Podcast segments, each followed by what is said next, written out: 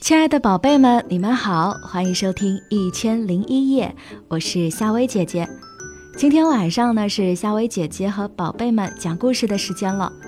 如果想听到夏薇姐姐更多的睡前故事，宝贝们可以搜索关注夏薇姐姐的小世界。那么今晚，夏薇姐姐来和大家讲的这个故事，名字就叫做《青蛙先生的赛车》。一天，青蛙先生捡到了一只破鞋子，他想，这可是个好东西，于是把破鞋子背回家，乒乓乒乓一阵忙，做成了一辆赛车。青蛙先生呢，开着车去找蛤蟆小姐，说：“这是我送给你的生日礼物。”蛤蟆小姐很喜欢，她立刻就开着车去兜风。开着开着。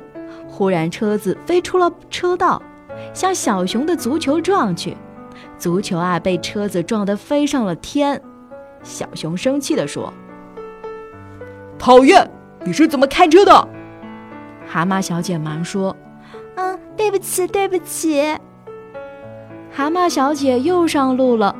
忽然，车子啊，又飞出了车道，向老山羊的毛线球撞去。老山羊生气地说：“讨厌，你是怎么开车的？”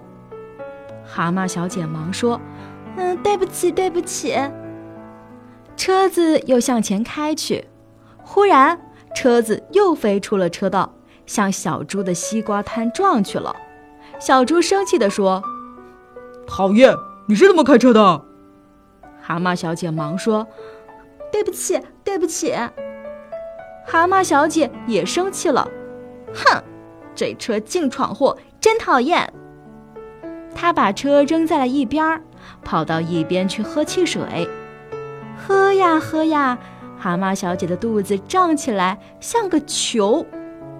忽然，车子向她冲过来了，蛤蟆小姐吓得大叫：“啊啊，救命啊！”这时，一个足球运动员冲了上来。一把拎起了车子，哎，原来我的足球鞋在这里呢！蛤蟆小姐松了一口气。哦，原来这是足球鞋改成的车，怪不得专踢圆的东西呢。没了车子，蛤蟆小姐只好走路回家了。虽然累了一点儿，不过啊，这样就不用担心车子闯祸了。好了，宝贝们。今天晚上的故事就和你讲到这儿，喜欢记得在下方给我一个赞哦，晚安，宝贝们。